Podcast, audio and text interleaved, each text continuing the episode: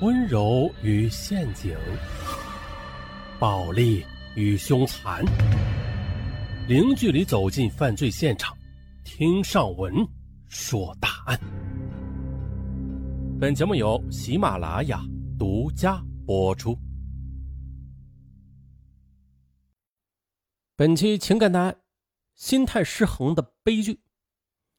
啊，咱们一起来看一下这怎么失衡的啊？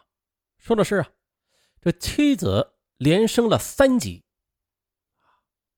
眼红不？眼红，他的同事啊，或者说是外人看起来非常眼红、嫉妒，但是本案中啊，他他不太一样，就连丈夫啊也心态失衡了，好吗？咱们从头说。两千年的七月，二十四岁的白佳。从中国纺织大学毕业了，回想起四年的大学生活啊，他对李占红一家是充满了感激之情，因为呢，如果不是他们的无私资助的话，他或许早就退学了。白家呢，来自黑龙江省肇东市，母亲常年卧病在床，四年前呢，就在他进入大学不久的，父亲也下岗了，于是这贫困的家庭更是雪上加霜。父亲在电话里哽咽着说：“这学期念完，你就退学吧。”父亲的话让白家欲哭无泪。好不容易考进大学了，说退学就退学，他不甘心呢。可是的，作为长女，她又有责任为父母分忧，矛盾交织的痛苦让白家经常以泪洗面。班主任知道了白家的处境。很为这个品学兼优的女孩感到难过，于是就把她的窘境在当地媒体上报道了。而也就是这则几百字的报道，就牵动了李占红父母的心。李占红的父亲李怀德在海淀区的一家机关上班，母亲裴淑兰则在海淀区的妇幼保健医院上班。李怀德夫妇深深为白家的不幸感到难过。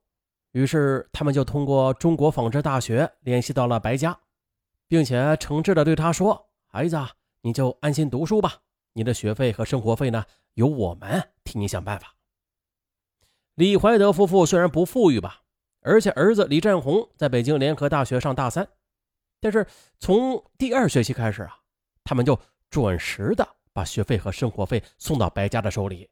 再就是每逢节假日的时候啊，夫妇俩也都会打电话让白家来家里为他改善生活。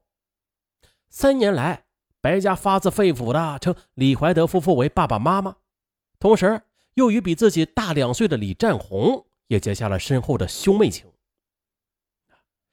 大学毕业之后呢，白家太想留在北京发展了，而这时李占红已经在北京新兴纺织品公司工作了两年，他和父母四处托人找关系。终于的让他也进入了新兴公司，于是白家就发誓啊，要一辈子报答他们的恩情。领到第一个月的工资之后，他给李怀德买了一条香烟，给裴淑兰买了一双高档的皮凉鞋，并且呢，还送给了李占红一条金利来的领带。金利来啊，过过来给广告费啊！李占红接到礼物，爱不释手。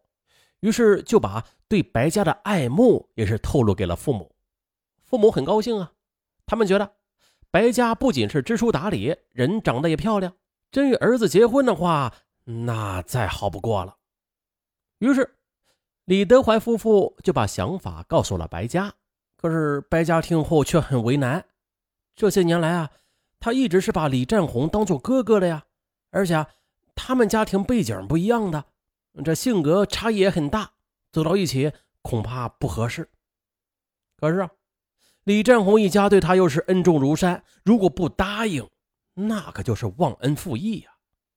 于是，二零零二年的五月，白家带着报恩的心与李占红举行了婚礼。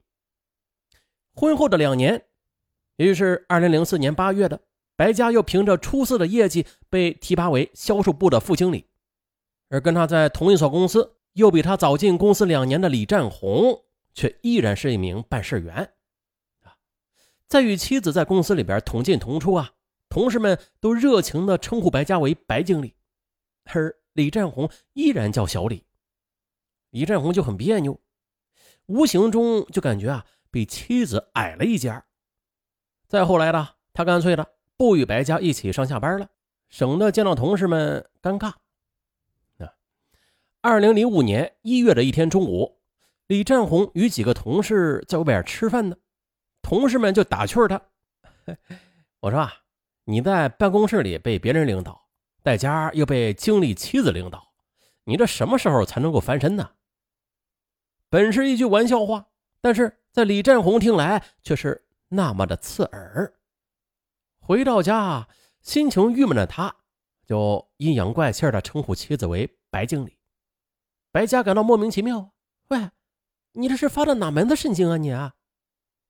李振红把手里的茶杯就砸到地上，老子心里窝火的很。白家愣愣的看着丈夫，一种无形的隔阂开始在这两个昔日温馨的小家里边弥漫开来。接着，为了照顾丈夫的情绪，白家处处迁就丈夫，家里大事小事啊，她全部的由丈夫做主，就连换窗帘的款式和颜色都是由丈夫来说了算的。再就是家里来了客人，她总会有意的这样说：“嗨，你们别看我在单位里当个小官，在家里可一切都是由战红说了算的。”不仅如此的，李战红还成了甩手掌柜。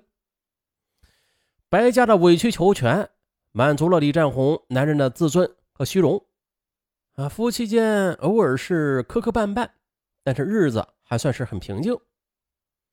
李占红他非常渴望超过妻子，哪怕与他平起平坐也好。